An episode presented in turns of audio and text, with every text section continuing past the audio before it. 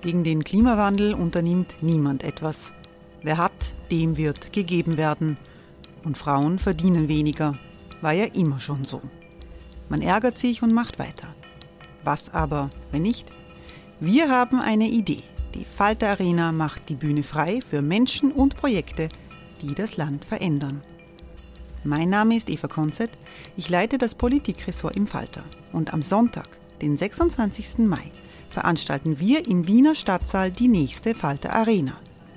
Mit dabei unter anderem der ehemalige Politiker und Neosänger Matthias Strolz, Theresa Imre von Markter, Sonja Jöchtel von Love Politics oder Kari Ochsner von Ochsner Wärmepumpen. Machen statt jammern. Wir schauen uns an, wie das funktionieren kann. Kommen auch Sie vorbei. Alle Informationen und Tickets finden Sie unter falter.at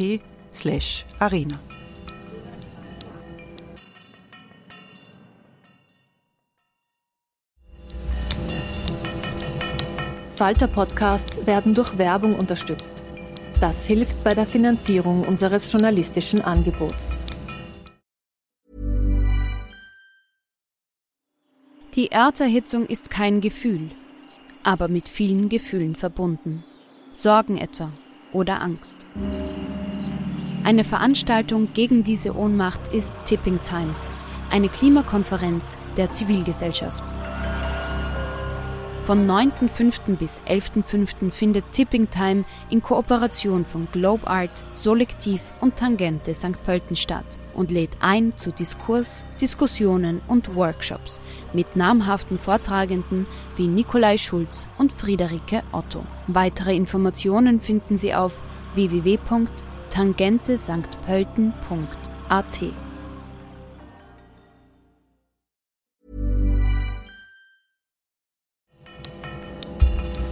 Falter Radio, der Podcast mit Raimund Löw.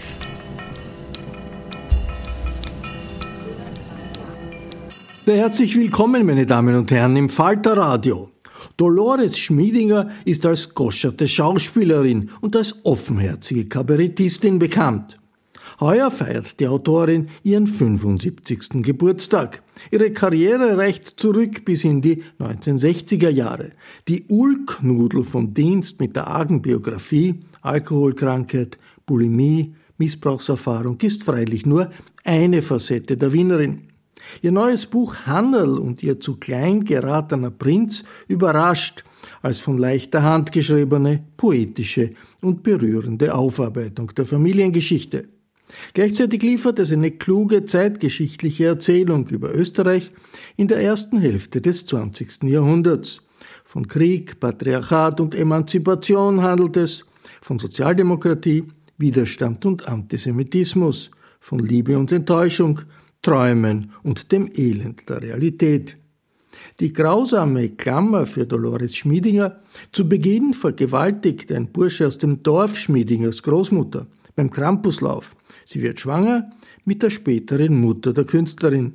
Am Ende missbraucht Schmiedingers erzkatholischer Vater die eigene Tochter im Vorschulalter. Dolores Schmiedinger gehörte nach der Schauspielschule bereits 18-jährig Gerhard Bronners Kabarett-Ensemble an. Sie trat auf im Theater, in Musicals und im Fernsehen, etwa in der Sendung Ein echter Wiener geht nicht unter oder im Kaisermühlen Blues im ORF. Doch hören Sie selbst, welche Einblicke die Künstlerin Dolores Schmiedinger im Gespräch mit Stefanie Banzenböck und Gerhard Stöger gibt. Im Vorgespräch hast du uns gesagt, dass du vom Theater kommst, dass du eine 68erin bist und im Prinzip in deinem Leben mit niemandem äh, per Sie sein wolltest oder wenn es geht, lieber per Du bist. Ja. Ähm, Im Falter, im abgedruckten Gespräch ist man immer per Sie, weil es sachlicher Echt? wirkt. Aber wir führen das Gespräch natürlich gern per für, Du. Für junge Leute hat doch ein junges Zielpublikum. Die sind ja schon wieder so spießig geworden. Die jungen Leute oder der ja, Falter? Die, die, nein, der Falter nicht, aber die jungen Leute, die du so allgemein triffst. Was glaubst du, woher das kommt? Woran liegt das? Äh, weil äh, der Generationswechsel natürlich. Äh, also ich bin ja eine Ge Generation, wir haben uns definiert durch schmutziges Reden, ja? weil das ein Aufstand gegen unsere Eltern, gegen die Gesellschaft war.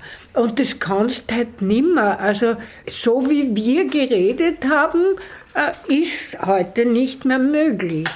Aber ist es nicht auf eine Art auch so, dass heute alle Org reden, dass in Filmen, Fernsehserien, in Medien gesprochen wird, wo früher noch jeder rote Ohren kriegt? Ja, es ist allgemein gut geworden.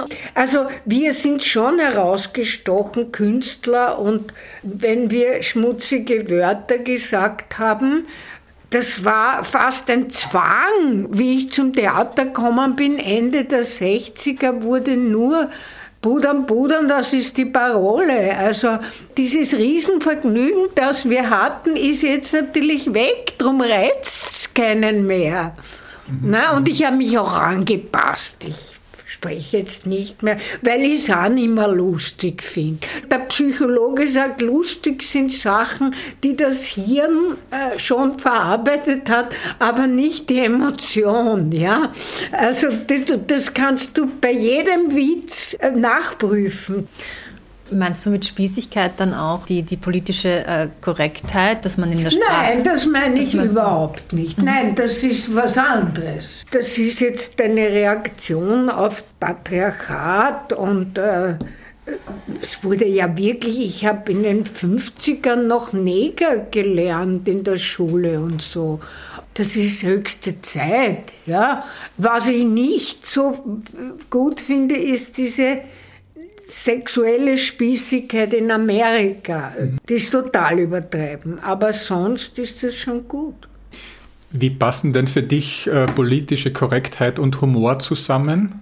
Das ist eine Gratwanderung, weil Satire darf angeblich alles und ich sage oft off Records noch Sachen, aber ich halte mich schon an die Regeln der politischen Korrektheit. Ich sage vielleicht im kleinen Kreis oder bei meiner Tochter, sage ich einmal irgendein Pfullwort.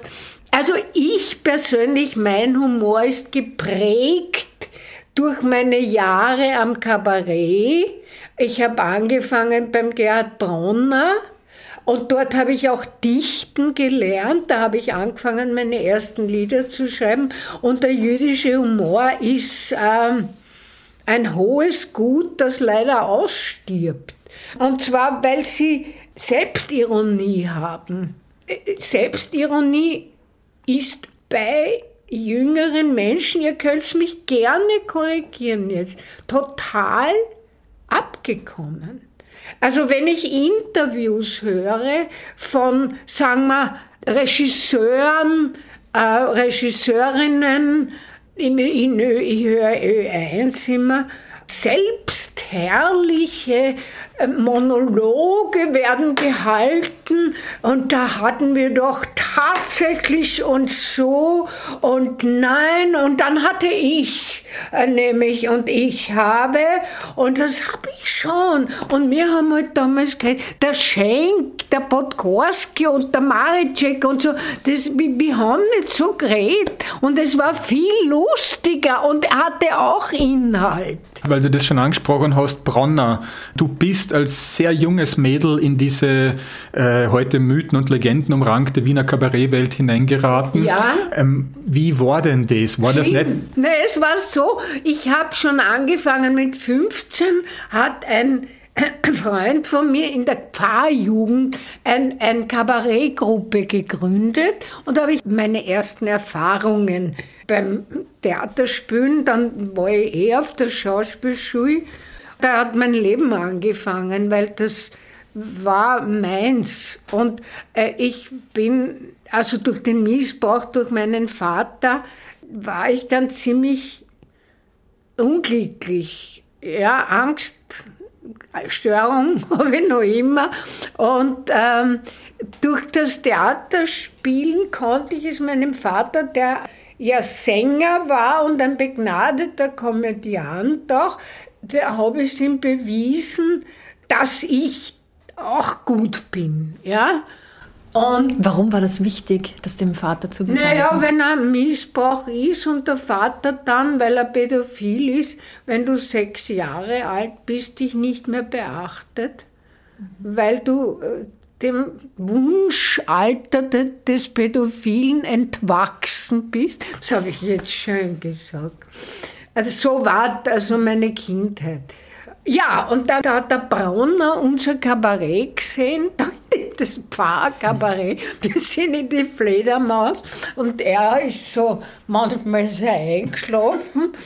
Und wenn ich gesungen habe und geredet, gespielt, ist er aufgewacht. Und, und dann gesagt, Madel, wenn du 18 bist, kommst du zu mir.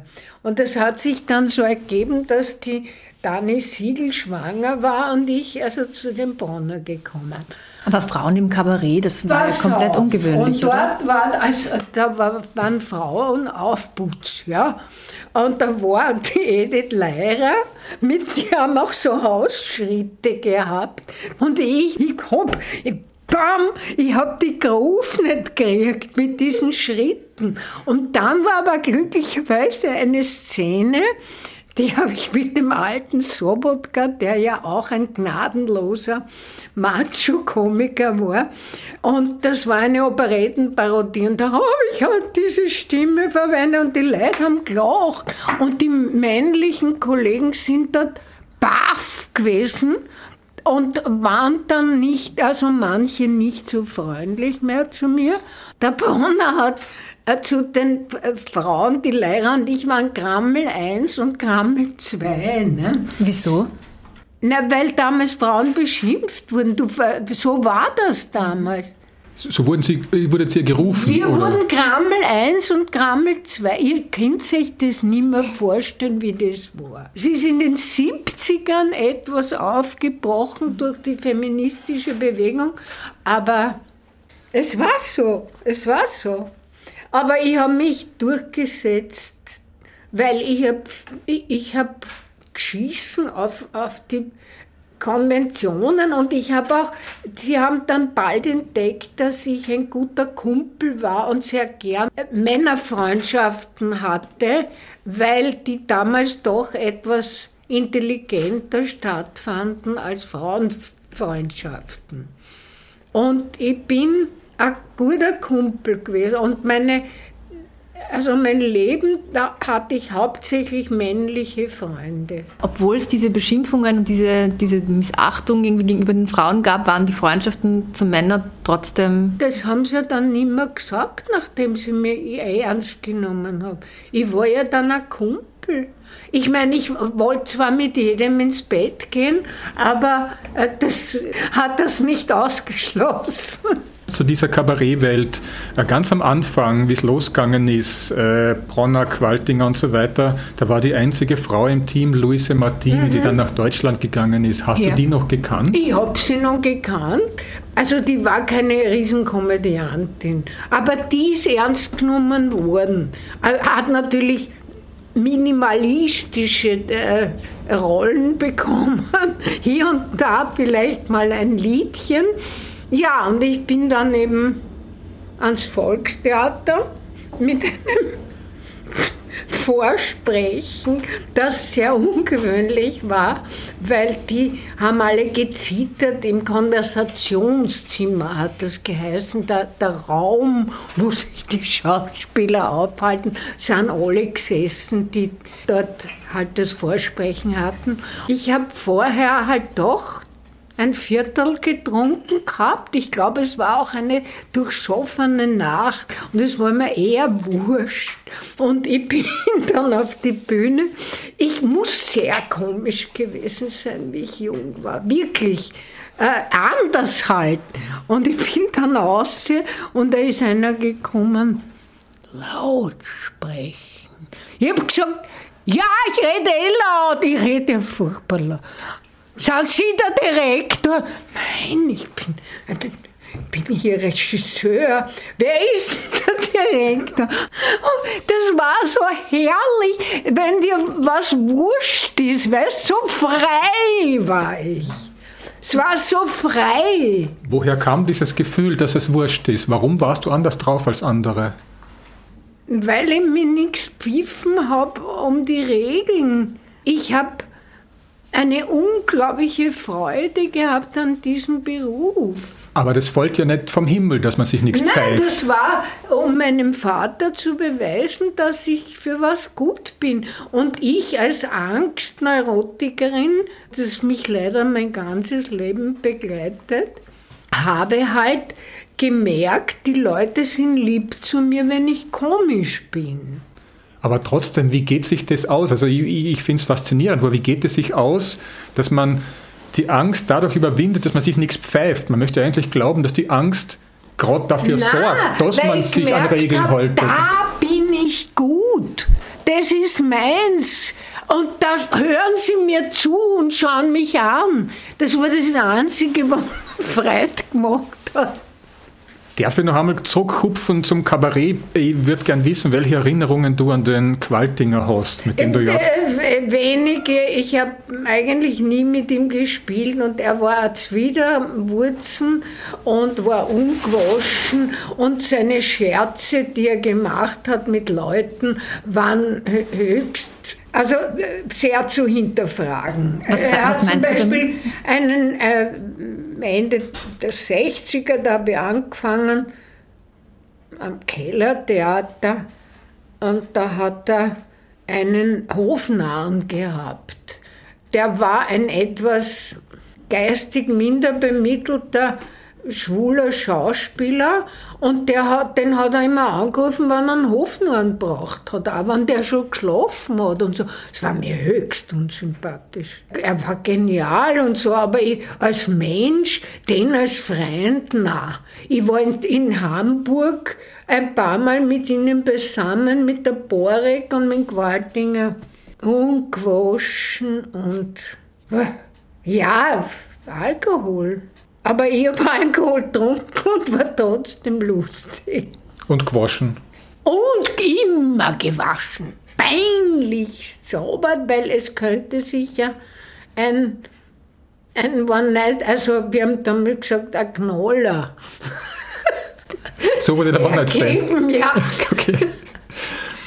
Dein Humortalent, war dir das immer schon bewusst, was du zurückdenken kannst? Oder gab es da sowas wie ein Initialerlebnis, dass du in der Schule, weiß ich nicht, der Gaude machst? Oder dass du Nein, nein, es war, also nachdem ich die Pubertät überwunden hatte und diese unglaubliche, traurige Kindheit, wo der Krieg zwischen meinen Eltern ausgebrochen war und meine Mutter mich nach dem Missbrauch mich äh, ja, vereinnahmt hat und der Vater hat sich eh nicht gekümmert, äh, habe ich bemerkt, dass bei diesen ersten, wenn Leute da waren, habe ich Lieder gesungen mit 13. Dann bin ich dünn geworden, ich war ein bisschen dick vorher und habe dann gemerkt, das taugt mir. Und da haben auch meine Eltern gesagt, na, na, die geht auf die Schauspielschule. Und da habe ich dann mit zwei Fünfern abgebrochen das Gymnasium, die meine Mutter mit Tintentod zu Vierern umgeschrieben, damit der Vater nicht schimpft. Und war dann glücklich in der Schauspielschule. Hab angefangen zu trinken, was mich natürlich das Leben erleichtert hat. Äh, Und damals war es noch nicht in solchen Mengen, dass ich dann Schwierigkeiten mit meiner Kondition und mit meinem Körper bekommen habe. Weil du das jetzt schon auch so oft erwähnt hast, deine Kindheit und, und die Geschichte, wollen wir vielleicht über das neue Buch sprechen? Oh, naja, ich habe das? Buch ist nicht, möchte ich nicht aufhängen auf den Missbrauch. Den Missbrauch habe ich schon in einem vorigen Buch geschildert und bearbeitet, sondern das Buch sollte ein Denkmal für meine Mutter werden. Und ich habe so eine Mappe voll mit Zeugnissen und äh, Einstellungen und äh, Entlassungsschreiben in höchsten Tönen, nachvollziehbar bis in die Volksschule. Und da ist daraus entstanden ein Zeitdokument des 20. Jahrhunderts. Das Buch beginnt aber bei der Großmutter, Ja. die ja offenbar auch sehr, eine sehr beeindruckende Frau war. Sie ist vergewaltigt worden und hätte dann verheiratet werden sollen ja, mit dem und, und hat das auch und hat das genau. Toll für damals. Hast du diese Großmutter noch Ich kennengelernt? habe die noch gekannt. Die konnte mit Kindern überhaupt nichts anfangen, war eine harte Frau.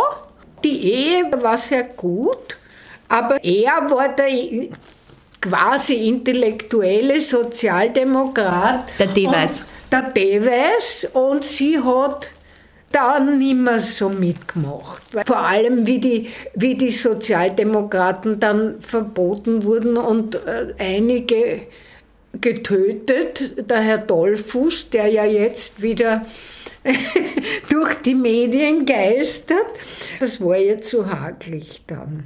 Wie hast du denn die Großmutter erlebt? Die hat dann um ein unglaubliches Proleten unterkringerisch geredet. Hier! Sie hat mit der Galle zu tun gehabt. Und, also wir gehen zum Heurigen und nehmen einmal nichts mit in der Proviantdosen, wir kaufen uns was dort am Buffet.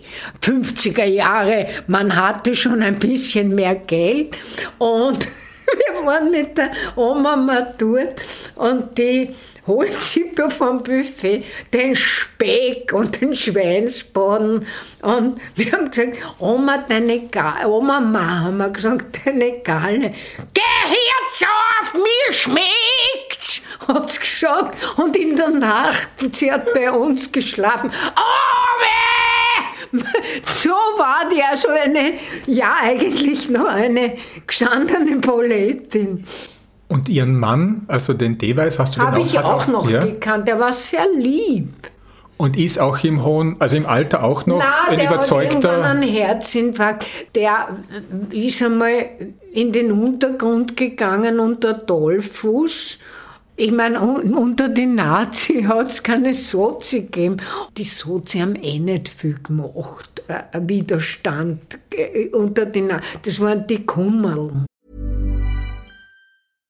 Hey Dave, Yeah, Randy. since we founded Bombus, we've always said our socks, underwear, and t shirts are super soft. Any new ideas? Maybe sublimely soft. Or disgustingly cozy? Wait, what? I got it. Bombus. Absurdly comfortable essentials for yourself And for those facing homelessness. because one purchased equals one donated. Wow, did we just write an ad? Yes. Bombas. Big comfort for everyone. Go to bombas.com slash ACAST and use code ACAST for 20% off your first purchase. Aber trotzdem ist er dann auch, also er ist zeitlebens Sozialdemokrat geblieben. Ja, natürlich. Mit relativ knappen Worten und einer einfachen Sprache, aber ganz großer Detailgenauigkeit erzählst du diese, diese große Geschichte.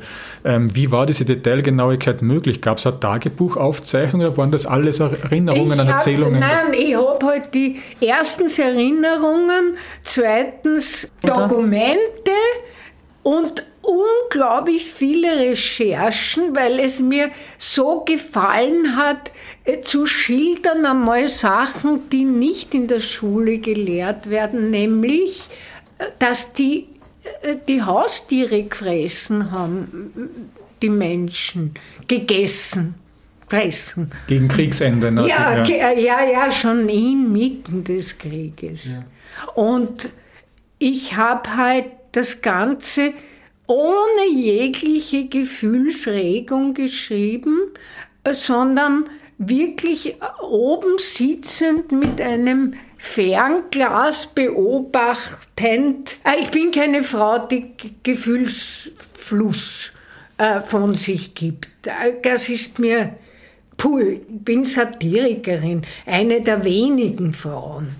Und ich habe das auch mit einem leicht satirischen Zwinkern geschrieben. Und das macht's aus, das macht das so bitter dann. Wenn ich kurz nur schreibe, äh, die war dabei bei einer Delogierung des jüdischen Altenheimes, dass da halt ein Mann geht mit einem rosa Damen-Schlafrock mit Marabu. Also ich finde das, mir kommen die Tränen. Aber ich schilder das ganz knapp, weil das ist mein Stil halt. Ja, Am Ende des Buches dankst du diversen Leuten, unter anderem Professor Oliver Radkolb und äh, Frau Dr. Böckel-Klamper vom Dokumentationsarchiv des österreichischen Widerstandes. Waren das Leute, die bei der Recherche behilflich Ja, ich habe den angerufen, den Radkolb. Der hat immer am Mittwoch eine Sprechstunde, wo er sich erlaubt, mit Leuten zu telefonieren. 20 Minuten und bei uns hat es länger dauert. Ich habe ihm dann das Buch geschickt, wir hat der Verlag, und er hat mir angerufen und gesagt, du, das ist großartig. Und ich habe halt Vorlesungen, wir sind gerade in den 20er Jahren Zeitgeschichte. Ich nehme das Buch mit und zeige es meinen, meinen Studenten und sage ihnen, sie sollen sich's kaufen. Und das waren dann die Highlights, ja. Also jetzt abgesehen von diesen ganzen Dokumenten, äh, die du gefunden hast, woher wusstest du, dass eben deine Großmutter ähm, vergewaltigt wurde? Meine Mutter hat mir das alles erzählt. Da hat mir meine Mutter hat mir wahnsinnig viel erzählt. Wir waren sehr eng miteinander, zu eng.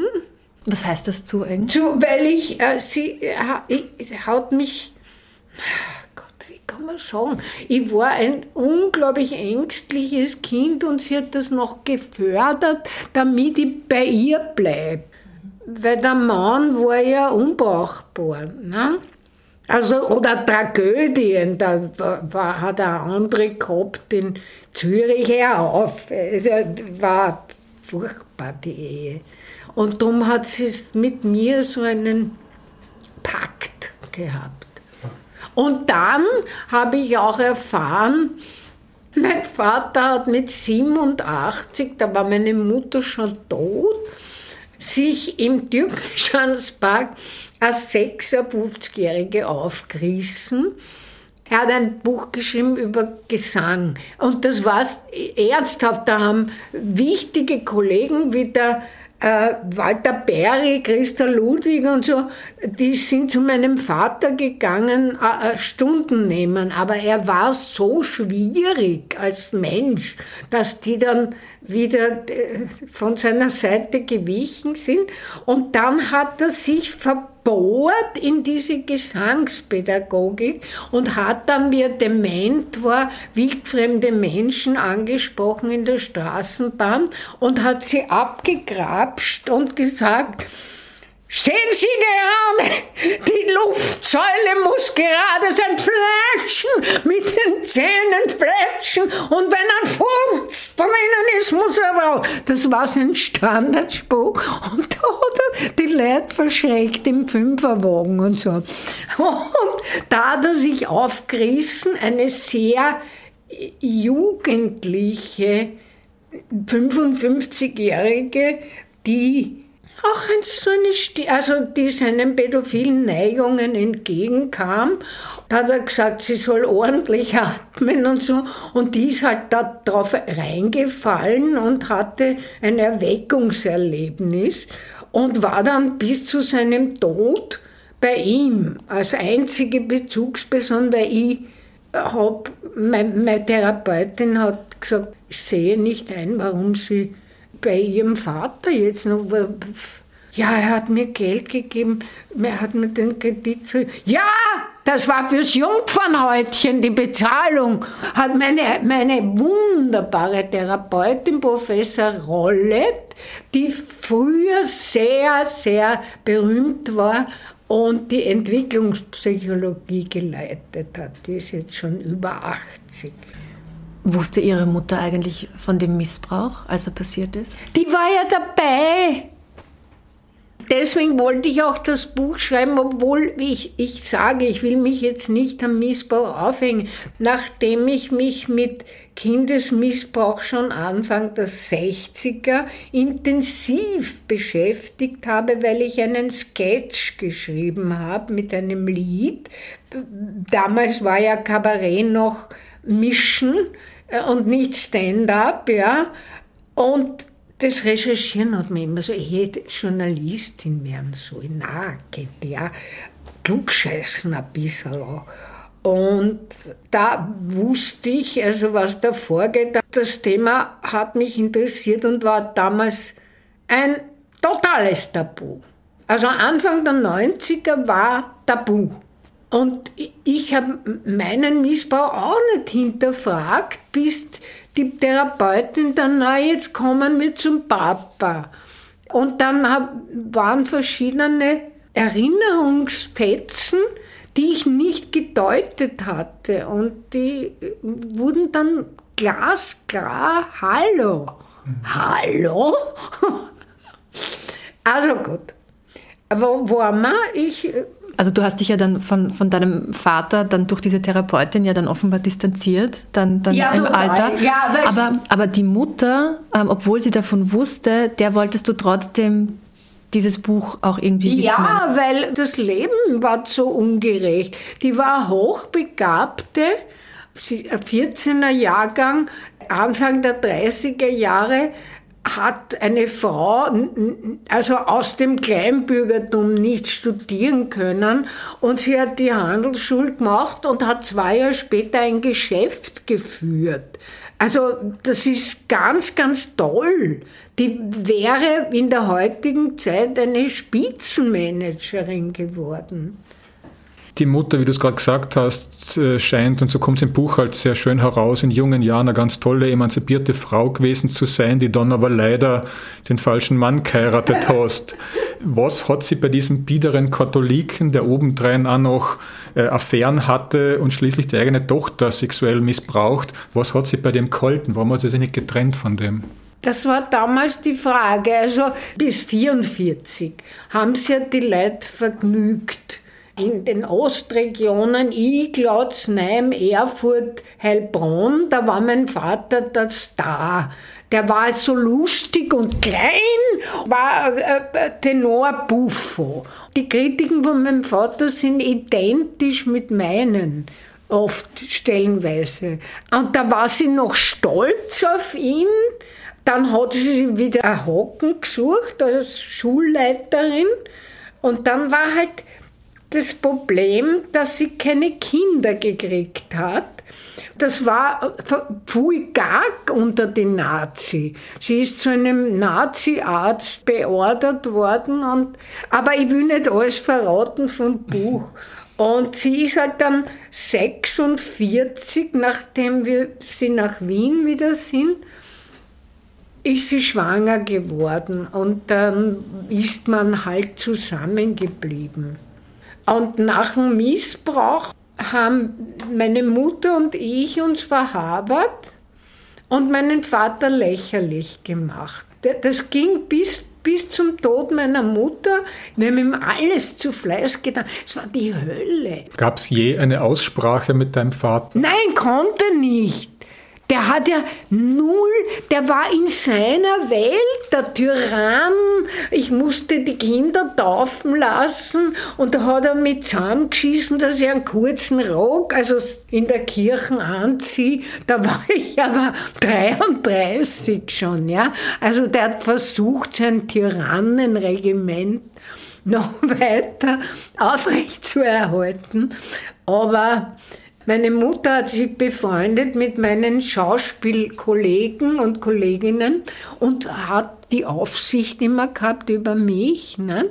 und hat dann ein neues Leben begonnen. Ich meine, der hat, du musst dir vorstellen, sie war ihm zu groß und zu dick. Das hat er auch immer gesagt. Du stinkst, du bist zu dick.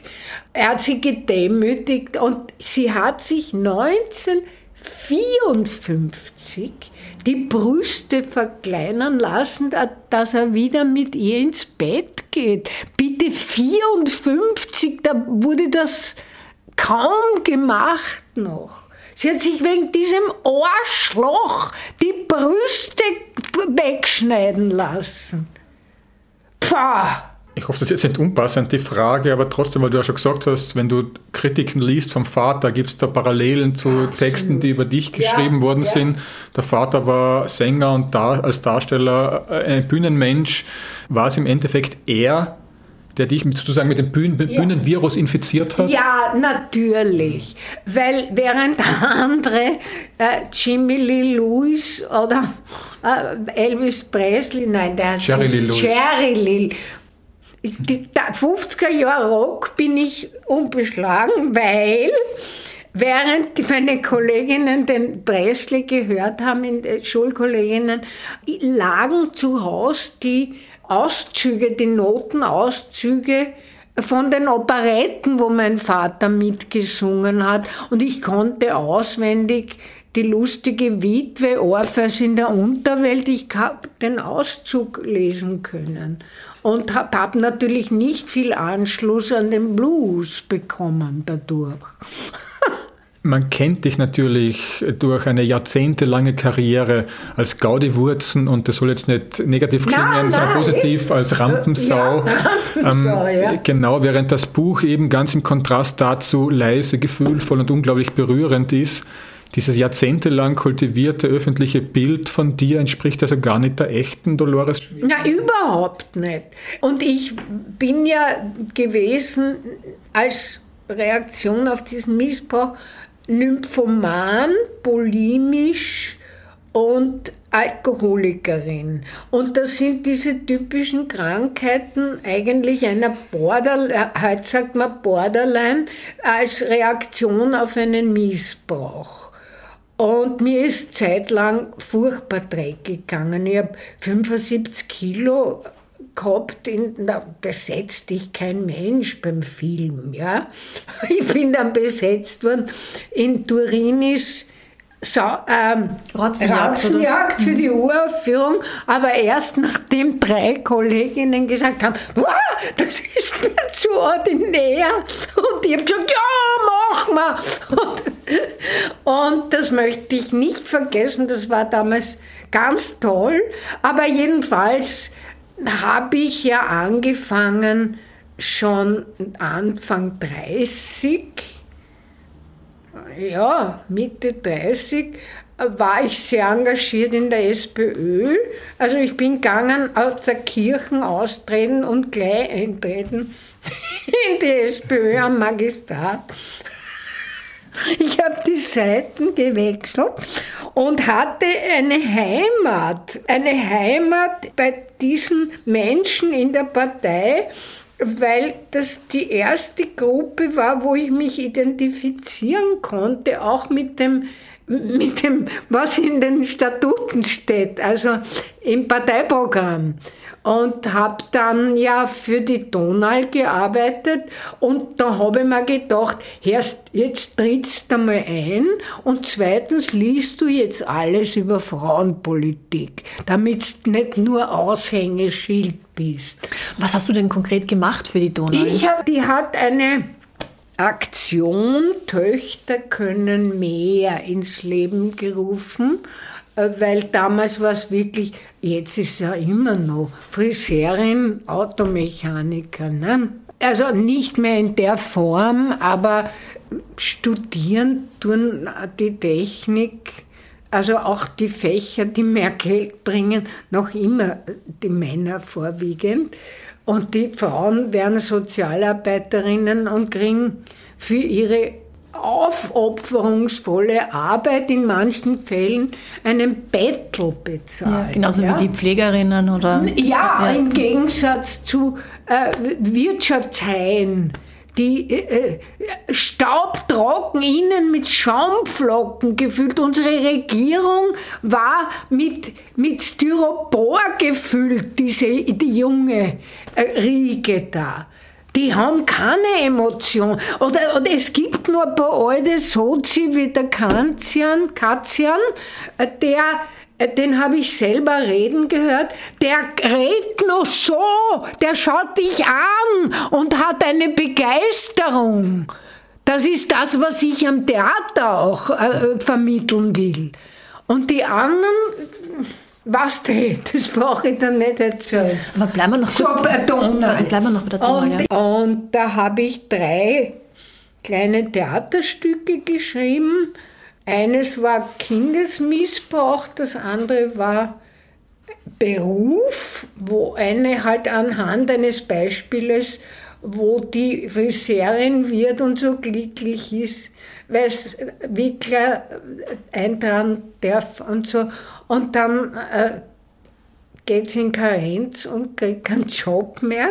Und Gewalt in der Familie war auch, und das war damals auch ein Tabuthema.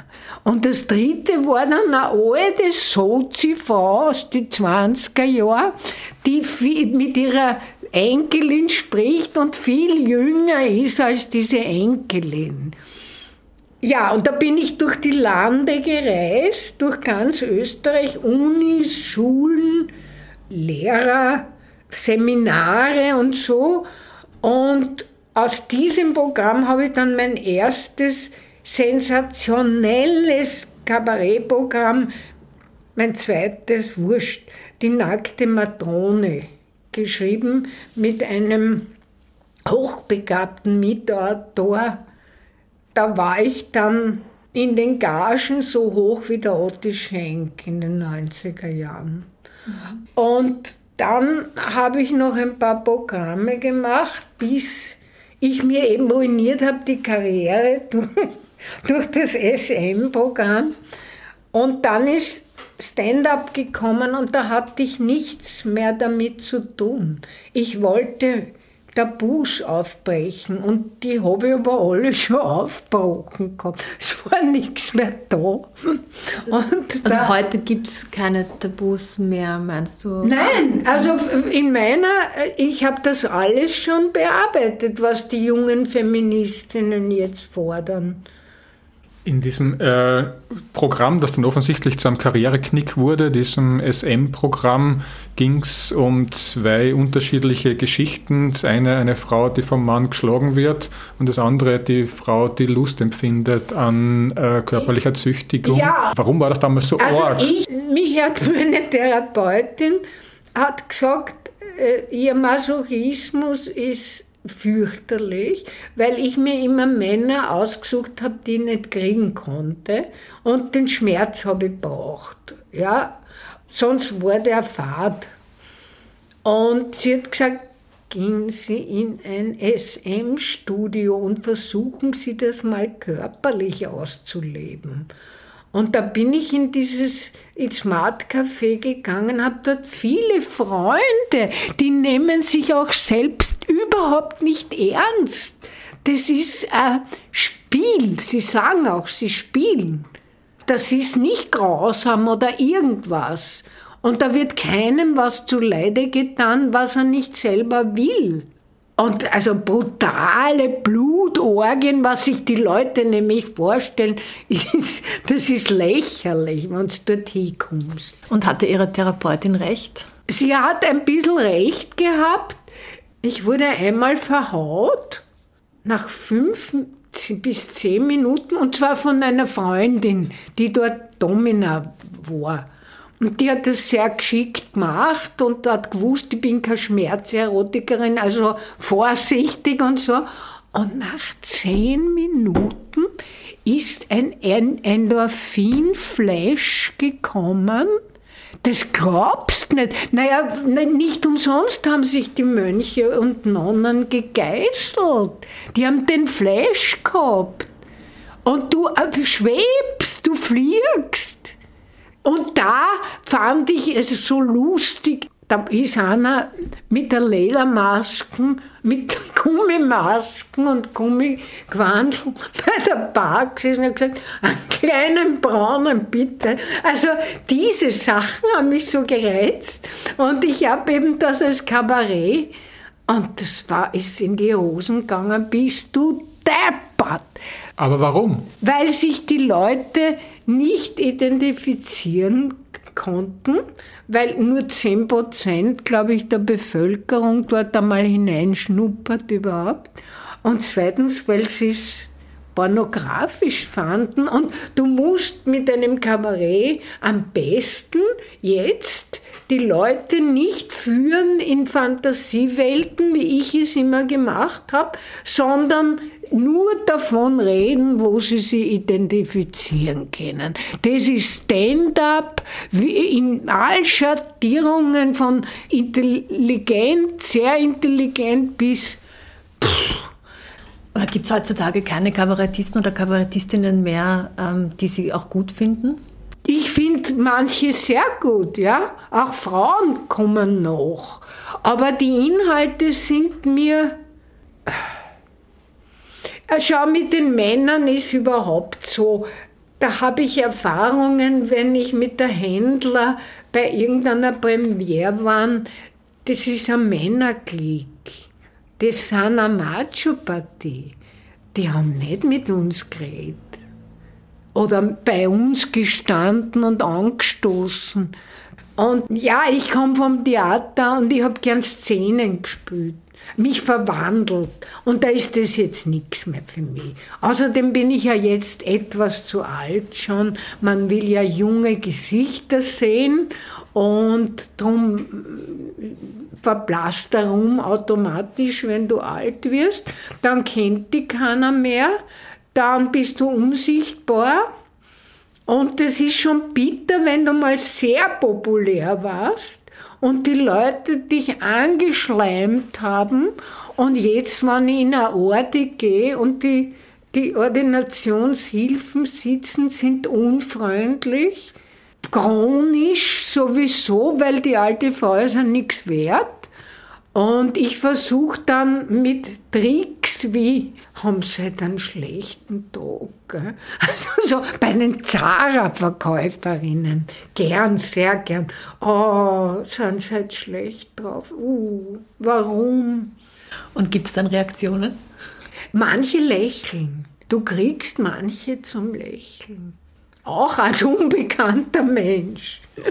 Sag, es gab nicht nur das äh, Kabarettprogramm, sondern du hast 2012 auch ein sehr offenherziges Buch über dein Beziehungs- und vor allem äh, Sexleben veröffentlicht. Ich habe sie nicht gezählt, eine unartige Biografie. Wurde es dadurch in der Folge eigentlich einfacher oder eher schwieriger, neue Männer kennenzulernen?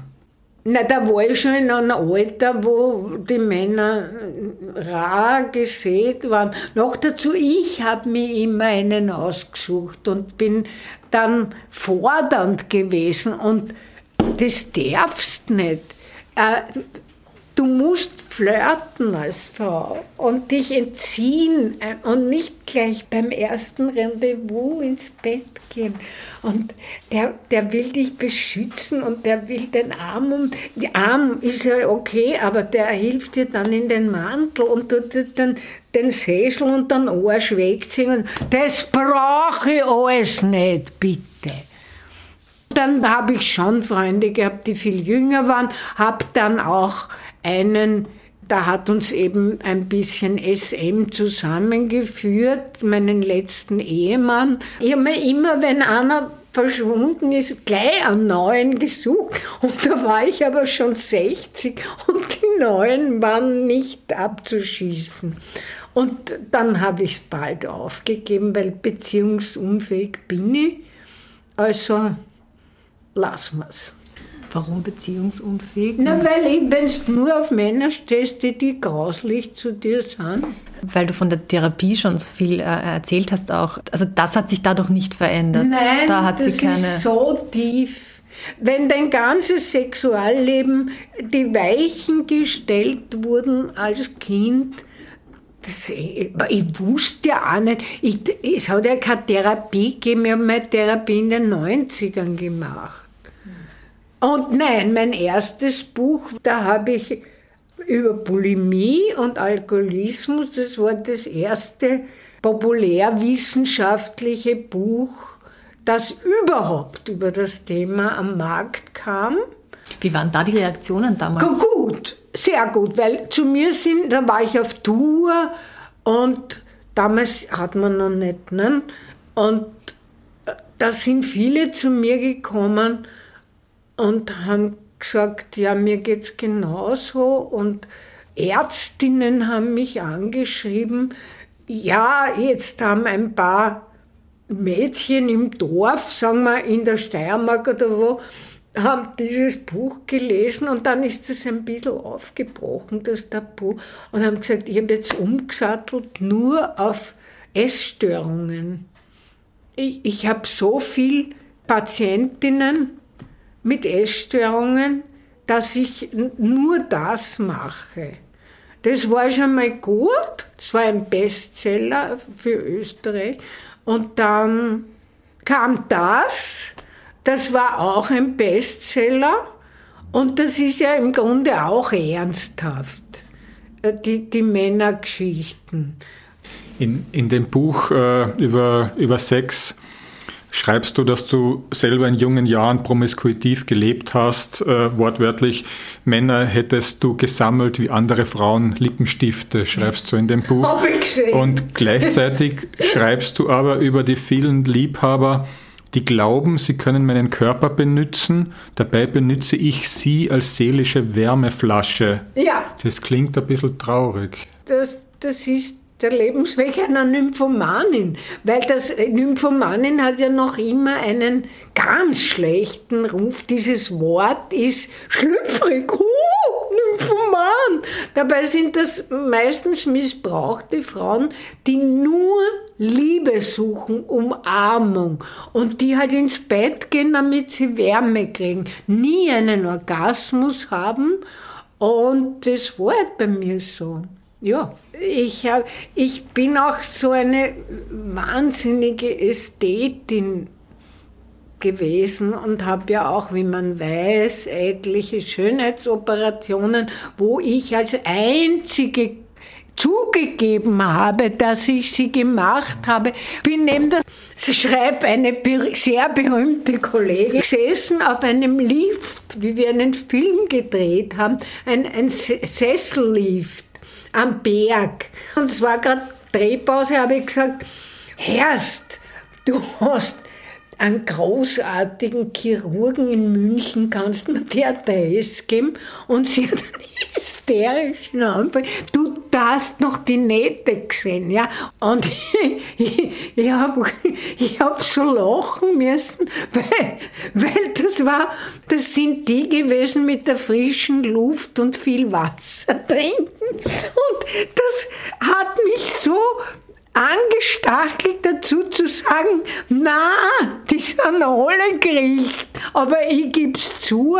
Das ist mir sehr am Kopf gefallen, weil es war dann im Internet unter Schmiedinger waren einmal zwei Seiten Schönheitsoperationen, aber ich bereue es nicht. Ich habe die Wahrheit gesagt. Warum war es dir wichtig, also diese, diese Operationen zu machen? Ich frage auch deshalb, weil du, weil du, wie deine Mutter das gemacht hat, also das hat dich ja eher entsetzt, weil sie es für ja, den Vater das gemacht war hat. so Früh. Ja. Aber vielleicht, nein, das war, das ist die Laufbahn dieser Generation, wo enorm hohe ästhetische Ansprüche an Schauspielerinnen gestellt wurden. Und durch meine, meine Erlebnisse wollte ich genügen den Männern und möglichst schön sein. Und das wird am Theater auch, wurde damals sehr gefördert, weil wenn du gegangen bist zur Kostümprobe und du warst zwei Kilo zu dick, war das eine Katastrophe. Sie haben dich ausgespottet, ja.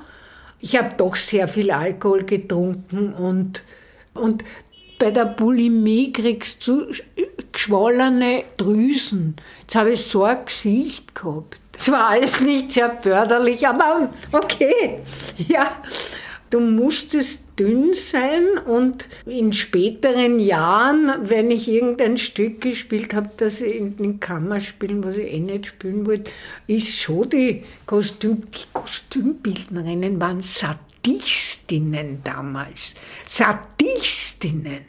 Sie haben eine Freude gehabt, dich zu machen. Und die ist dann gekommen und da kann man deine Arme noch herzeigen? Ja, da braucht man keine Ärmel. Und so war das, gell? Auch das schreibst du sehr offen in deinen Büchern, dass du in sehr jungen Jahren schon zu trinken begonnen hast, nicht aus Genuss, wie du schreibst, sondern als Mittel gegen die Angst. Ja. Und du warst dann letztlich bis Anfang 40 Alkoholikerin. Wodurch hast du diese Sucht in den Griff gekriegt? Ja, ich habe ich hab ja zwei Entzüge gemacht den, mit sehr jungen Jahren. Das eine war katastrophal, Anfang der 70er, da haben sie dich behandelt Boah, und ich habe denen dann eine Goschen angehängt, den Schwestern. In dem Schlafkur hat das geheißen. Und ich bin, meine Aggressionen sind ausgekommen. Ich hat's, das war nicht in Ordnung. Und bei der zweiten, beim zweiten Entzug, da war ich schon ziemlich, also krank vom Alkohol bin ich zum Ringel gegangen, der ja der Prominentenarzt war. Der hat gesagt, Kinderle, Kinderle, kommst auf meine neue Station im AKH. Und dort bin ich gelegen und am vierten Tag habe, hat sich, da waren so neu war das, Kameras, die die Patienten beobachtet haben. Und mir war schon so komisch. Und es gab nur einen Psychologen damals, ja. Und der ist gekommen und ich habe gesagt, heute ist so lustig, die Bäume greifen nach mir da draußen. Das habe ich noch nie erlebt. Und der ist wieder gegangen, ja. Und ja, zehn Minuten später äh, sehe ich die Kamera als Ratte und dann Blackout. Und dann bin ich aufgewacht, da haben sie ein Gehirn ich gehe oder was mit den Platten am Kopf und gesagt, na, sie haben ein Glück gehabt, dass sie rausgerannt sind, weil sonst wären sie tot. Das war ein Entzugsdelir. Das ist wie ein epileptischer Anfall. Naja, und dann habe ich halt vorsichtig immer Pausen gemacht, dann wieder sehr stark Rückfälle das war sehr mühsam und ich wollte aufhören. Und eines Tages stand ich da in den Kammerspielen vorne an der Rampe, kriege eine Panikattacke. Äh, ich habe so hohe Schuhe angehabt, also so Stöckel, und denke mir, ich fahre jetzt um und ins Publikum und ich glaube, ich höre auf zum Saufen. Und das war natürlich, Saufen war gegen diese Panikattacken. Das hat noch keinen Namen gehabt damals. Bulimie wurde auch erst erfunden Ende der 70er Jahre, der Name. Also ich habe das schon gehabt, bevor es noch einen Namen bekommen hat. Und dann war ich äh, bei einer sehr guten Ärztin in, in Karlsburg, nie stationär. Dann hat sie mir so Tropfen gegeben, wo du, wenn du sie nimmst, einnimmst am Wochen, dann graust du vor Alkohol. Und dann müsstest du eine Woche warten, wenn du wieder Alkohol trinken willst, weil dir ja graust noch. Und so habe ich das in den Griff gekriegt. Und so bin ich, bin ich da rausgekommen, 89. Und bin nie, wollte auch nie mehr rückfällig. Ich wollte nicht dick und hässlich sein. Weil du den äh, Turin, weil du Rotzenjagd schon erwähnt hast, äh, du hast in der Wiener Uraufführung dieses Turini-Stücks gespielt und äh, hast bei der Gelegenheit auch gleich eine Affäre mit ihm gehabt, schilderst du im Buch. Und sagst aber auch oder erzählst, dass er es war, also der Turini, der dich mit linken Gedankengut in Verbindung ja, gebracht genau. hätte. Wie war das? Ich habe Leute kennengelernt einfach. Diese Klick um den Turini, also der Fischerer, der Regisseur, dann war der Berner, der eine ist Arzt, der andere war Regisseur. Die haben diese neue Welt mir eigentlich schmackhaft gemacht. Ich war ja intellektuell total unterfordert. Ja? Ich war eine höhere Tochter, die nicht maturiert hat und mit dummen Schauspielern gespielt hat. Ja? Wir haben ein Hetz gehabt, und, aber politisch waren wir überhaupt nicht am Volkstheater. Obwohl das ein, ein linkes Theater war und tolle Aufführungen gemacht hat. Aber die Schauspieler haben eigentlich nicht so gewusst, dass das Sprengstoff eigentlich wäre. Die, die haben den Brecht-Boykott durchbrochen, das Volkstheater.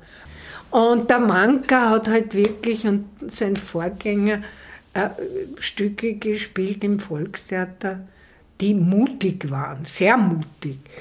Und ja, und dann habe ich also ein paar Leute kennengelernt, die dann so Sachen erzählt haben, die mich interessiert haben. Was ich nicht wollte, war dieses, diese Orgien, die üblich waren.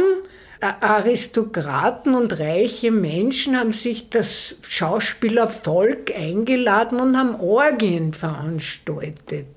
Das war ja freie Liebe und so. Und ich habe das, das hat mich nicht getörnt. Ich habe nur beobachtet, dass immer eine Frau gewarnt hat. Weil die Männer, Machos wie nur, sind natürlich gefühllos über die Reaktion ihrer Partnerinnen drüber gegangen. Die Männer haben es fein gehabt. Weiber hat immer eine gewarnt. Das heißt, so klasse war es nicht mit der freien Liebe Überhaupt um 68. Nicht. Also ich habe das, also besonders für die Frauen, die Männer wunderbar. Der Turini auch, nach drei Monaten hat er gesagt, du, ich mache jetzt mit dir Schluss, weil meine Frau kommt aus Deutschland. Zack. Nach einer intensiven Affäre von drei Monaten war seltsam. Da waren wir dann eingeladen an dem Abend bei einem verarmten Graf, in der, ich glaube in der Habsburger Gossen, aber der hat eine völlig ver, verdreckte Wohnung gehabt. Und die hat auch die Leute eingeladen, die verarmten Adeligen. Und wie mir der Turini das gesagt hat, war natürlich ein großer Schmerz in mir. Und die, da hat es gegeben Schmalzbote mit Knoblauch. Und da waren die Knoblauchzehen in der Küche. Und ich habe die Knoblauchzehen genommen und bin unter die Möbel, waren eh alle besoffen oder eingeraucht, unter die, die antiken Möbel und hab die dort zerquatscht. Die, die, dort stinkt heute noch nach Knoblauch. Das heißt, der verarmte Graf hat den Kram über den Turini abgekriegt. Ja, der verarmte Graf. Es war eh so dreckig drin. Ich muss dazu sagen, ich habe das linke Gedankengut eben nur ins Hirn gesetzt bekommen. Viel habe ich damals noch nicht damit gemacht, ja. Ja, das hat eine Zeit lang gegurgelt im Untergrund und dann leider, ich habe viel Geld damit verdient, war ich festgefahren in der Unterhaltung und habe halt leider Sendungen gemacht, viel mit Operetten Geschichten und eine Wiener Liedersendung moderiert, auf die bin ich heute noch stolz, weil die war sehr gut. Und ich war halt so der Kasperl und wurde nicht ernst genommen. Und dann habe ich, hallo, da gibt's da noch was. Und bin langsam aufgewacht und ich muss sagen, dass ich jetzt seit der ersten Corona, seit dem Lockdown, viel nachgedacht habe über mich und auch gehadert mit meinem Untergang der Popularität. Und dann haben wir gedacht, Schmiedinger, nützt doch die Zeit und bilde dich, hinterfrage, lies gute Zeitungen. Google, wenn du, ich habe jetzt den Balkankrieg, also 90er Jahr erst nachgegoogelt, was war da wirklich. Und das mache ich den ganzen Tag.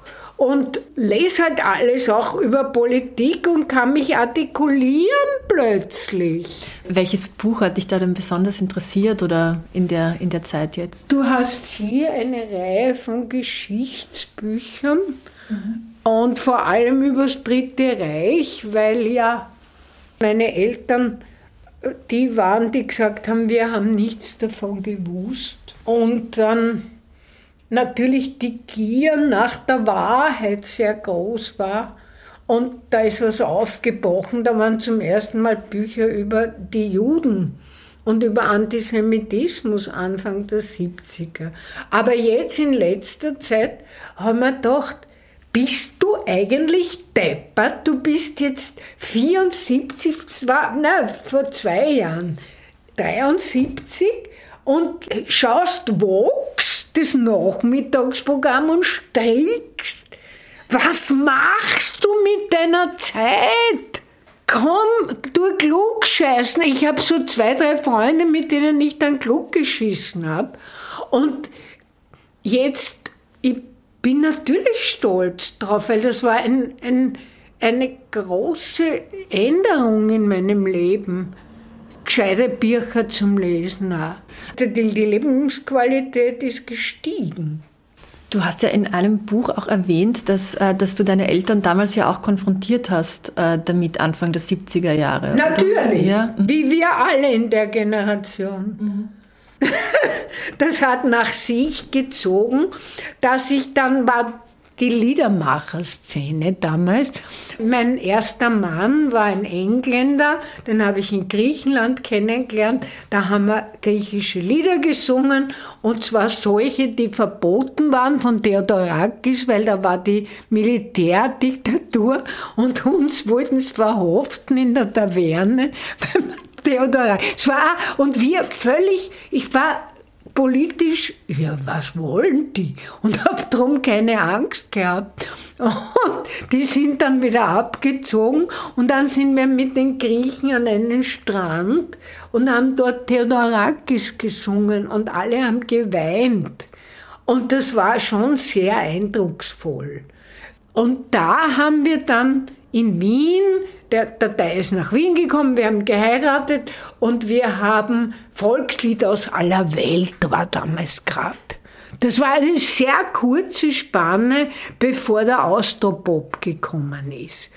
Da gab es auch Noten und wir haben versucht, das richtig auszusprechen. Und, und der Teil war, hat viele Sprachen gesprochen. Und da waren die jiddischen Lieder die schönsten. Die jiddischen Lieder waren die zärtlichsten, intelligentesten. Und ich habe dann angefangen, jiddische Lieder auch zu singen in Konzerten. Wir waren damals sehr berühmt, der Teil und ich.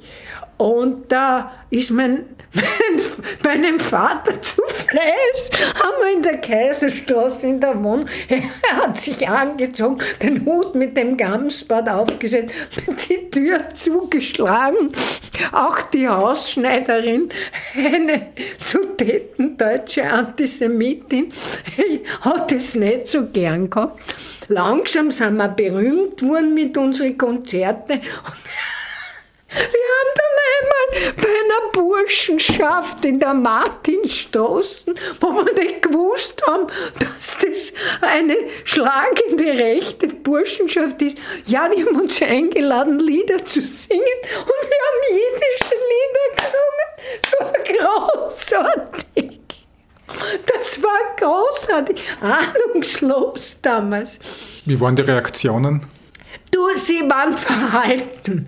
Ihr habt nicht nur Lieder aus aller Welt nachgespielt, sondern du hast dann eigene humorvoll kritische Chansons geschrieben, ja. eigene Programme gemacht.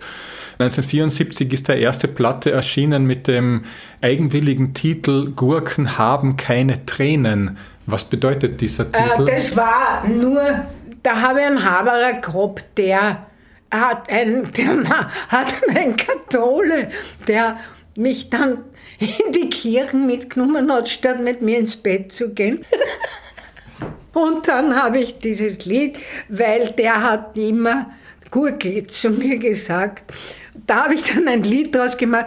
Aber wir hatten damals dieses Konzert im Mozartsaal unverstärkt mit zwei Gitarren, zwei Konzertgitarren und haben eigene Lieder dann auch schon gemacht, wobei mir die, die Witzigkeit und Originalität des englischen Humors vom Dai sehr zugute, weil der hat, der hat äh, Szenen entworfen, das war wunderbar. Der hat eine Fantasie gehabt und so einen bösen englischen Humor, das war herrlich.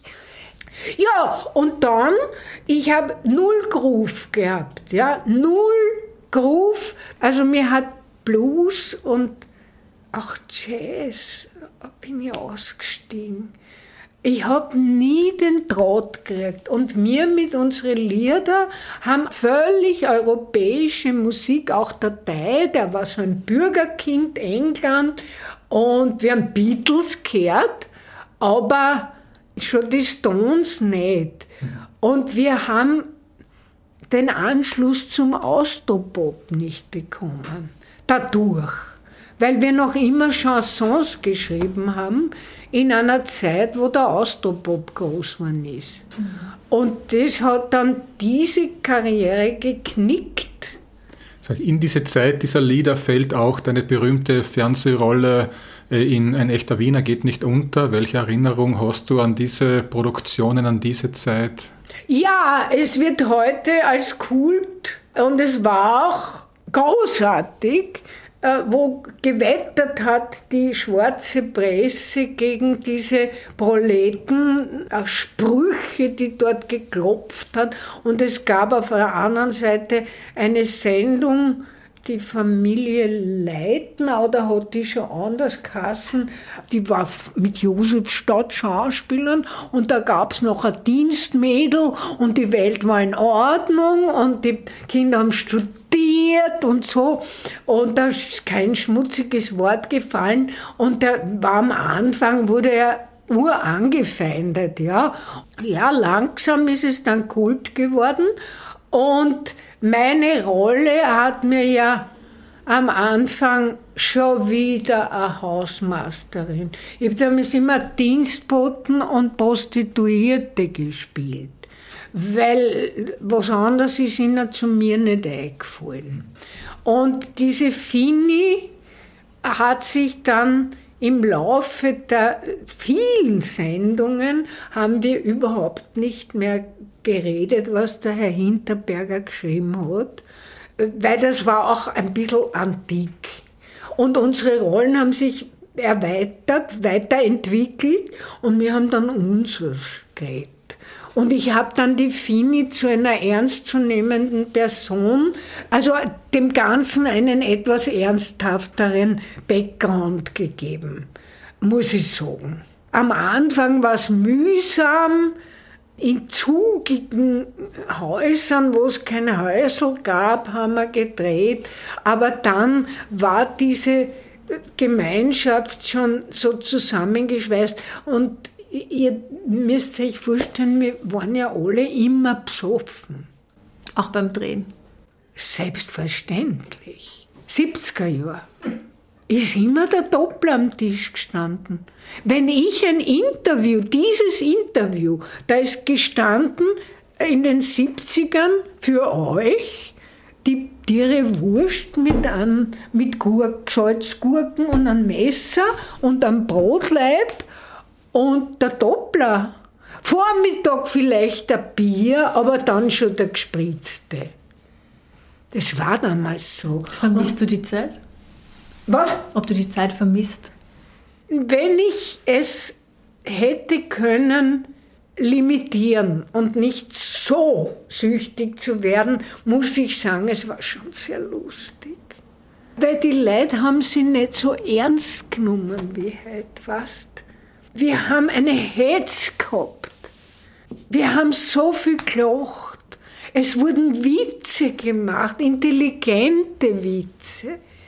Bei der Produktion mit dem, in dem Raimund Theater hat kein Mensch von denen einen Witz erzählt mehr. Bei, ähm, Oder Geschichten. Meinst du das ein von Austria? Ja, es war nicht keine Geschichten sind druckt mehr worden. Bei uns in der Josefstadt äh, oder im Volkstheater ist einmal eine halbe Stunde Probenbeginn draufgegangen mit Wuchtel erzählen, Geschichten drucken. Bist du nach wie vor eine gute Witzerzählerin? Nein, nie Witze bin ich schlecht. Aha. Weil Witze war verboten für Frauen zu erzählen, viel zu lang. Das heißt, du bist gar nicht zu Wort gekommen als Frau. Und wenn du zu Wort gekommen bist, ist die Point völlig in Arsch gegangen, weil du schon wusstest, die sitzen und sind in Gedanken schon beim nächsten Witz. Aber ich war sehr gut in Erlebnisse erzählen. Was ich heute erlebt habe in der Früh. Also Wuchteldrucken hat nicht Carsten einen Witz erzählen, sondern was letzte Nacht passiert ist und eine Geschichte draus machen. Ja. ja, ja. Du bist heuer im September 75 geworden, zu einem Zeitpunkt also, zu dem es ausnahmsweise keine sonderlichen Einschränkungen gab. Hat es ein rauschendes Fest gegeben? Wir haben die Buchpräsentation gekoppelt mit, meinem, mit meiner Geburtstagsfeier. Das war im Café Ritter in Ottergring. Und da sind viele liebe alte Freunde von mir gekommen. Mich sehr gefreut, weil viele Leute da waren. Und das war schön. Ja. Und dann war es noch natürlich gut, dass das Buch vorge. Der Schmäler hat mit mir ein Gespräch geführt und man hat über mein Buch gesprochen. Wieder einmal im Mittelpunkt stehen, bevor man in die Anonymität abgleitet. Wieder am nächsten Tag beim Einkaufen. Aber hat es nicht auch einen Vorteil, wenn man einfach einkaufen kann und nicht, äh, weiß ich nicht, beim Klopapier kaufen Autogramm geben muss? Ich habe eine Zeit lang das verflucht, wie ich sehr viel im Fernsehen war. Und ich habe eine Werbung gemacht, wo du dauernd angeredet Aber ich würde gerne tauschen. Weil du hast sofort freundliche Gesichter an der Kasse. Du kommst gleich dran beim Doktor. Gehen Sie rein, Frau Schmiedinger. Und es lächelt dich jeder an. Das heißt, du bevorzugst das amerikanische Modell. Eine falsche Freundlichkeit ist da lieber als der echte Wiener ja, und dieses. Waren, das war nicht alles falsch. Mhm. Die haben mich gern gehabt. Mhm. Weil ich war ja eine liebenswerte Schauspielerin. Bis auf die paar, die dann die Polarisierung nicht ausgehalten haben. Sag, du bist schon lange dabei. 2021 war ein politisch sehr rumpeliges Jahr mit gleich drei unterschiedlichen österreichischen Bundeskanzlern. Als Kind der Nachkriegszeit hast du schon sehr viele österreichische Regierungschefs erlebt. Welcher war dir der liebste? Der Kreisky. Natürlich. Der, Warum? Der war erstens einmal eine charismatische Persönlichkeit. Er hat eine Künstlerschar um, um sich geschart und hat unglaublich viel junge Menschen in die Kultur eingebunden. Das war für uns natürlich ganz toll. Damals bin ich gerade eintreten bei der, bei, bei der Sozi. Kreisky ist nicht zu übertreffen. Ich habe ein Bild, wo er mir die Hand schüttelt. Das hängt am Spiegel. Aber war das äh, eben ein Handshake oder habt ihr auch euch persönlich gekannt? Na, wir haben uns persönlich gekannt, weil der ja viel mit den Künstlern und auch mit der Donal, da war auch der Kreisky oft dabei bei diesen Frauenveranstaltungen. Also er hat zuerst einmal begrüßt und ist vielleicht dann gegangen, aber er hat seine Künstler wahnsinnig gern gehabt. Also er hat mich erkennt und so. Der Wranitzky war auch recht schlau. Und dann? Und dann? War es nicht so, dass die SPÖ zu Zeiten von Kreisky und Donal deutlich fortschrittlicher war als heute? Ja. Also was sich die Grünen zum Beispiel seit zehn Jahren auf den Hut stecken an Neu Neuerungen, wurden damals schon geschaffen im Punkto Frauen zum Beispiel. Die Grünsache war nicht die Sache der Sozialdemokraten, die haben schon ihre Fabriken weitergebaut, statt Heimburg zu befürworten.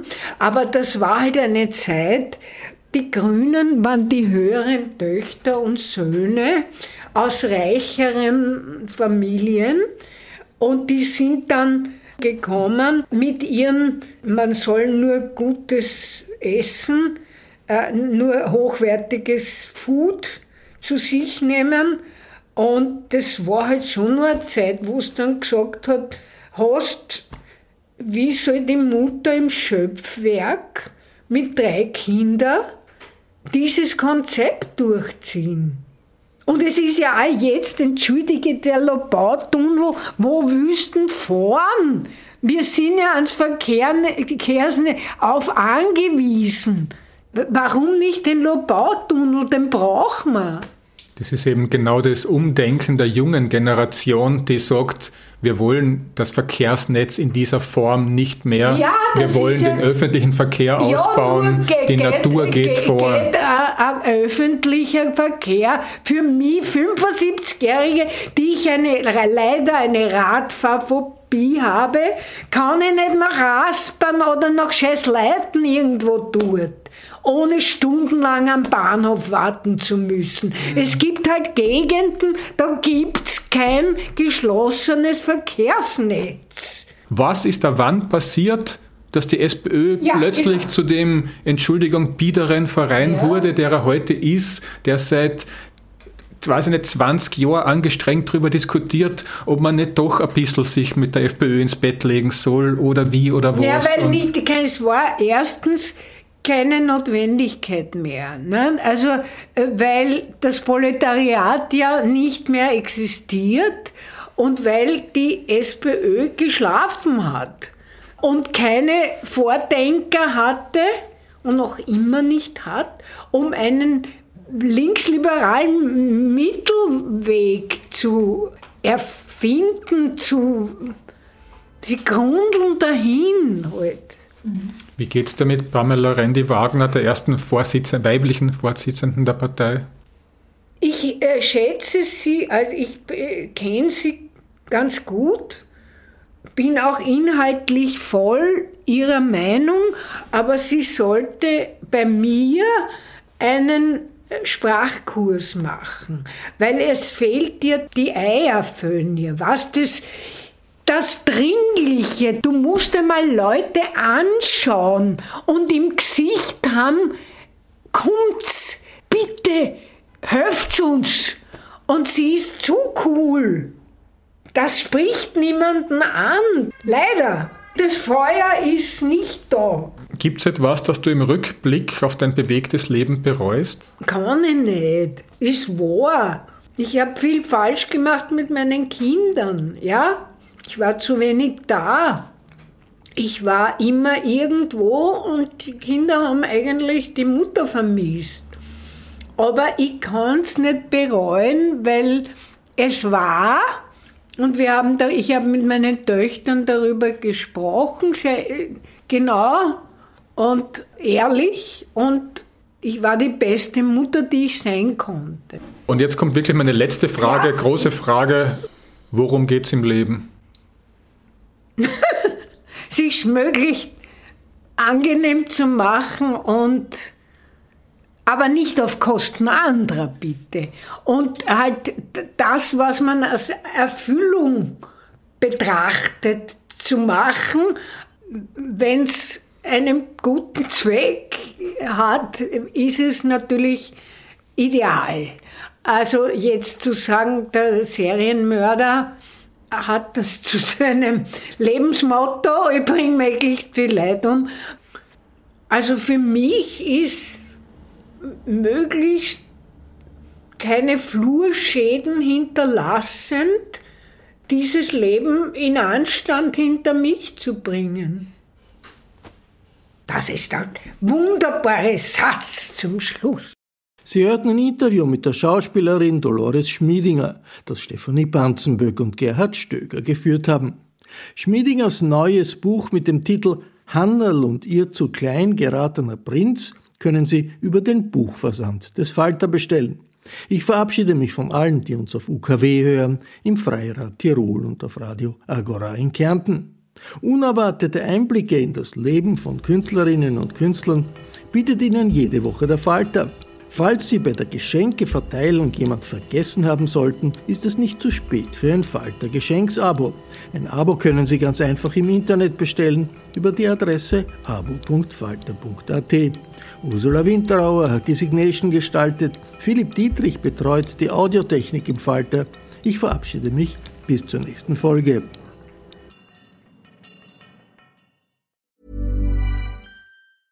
Even when we're on a budget, we still deserve nice things.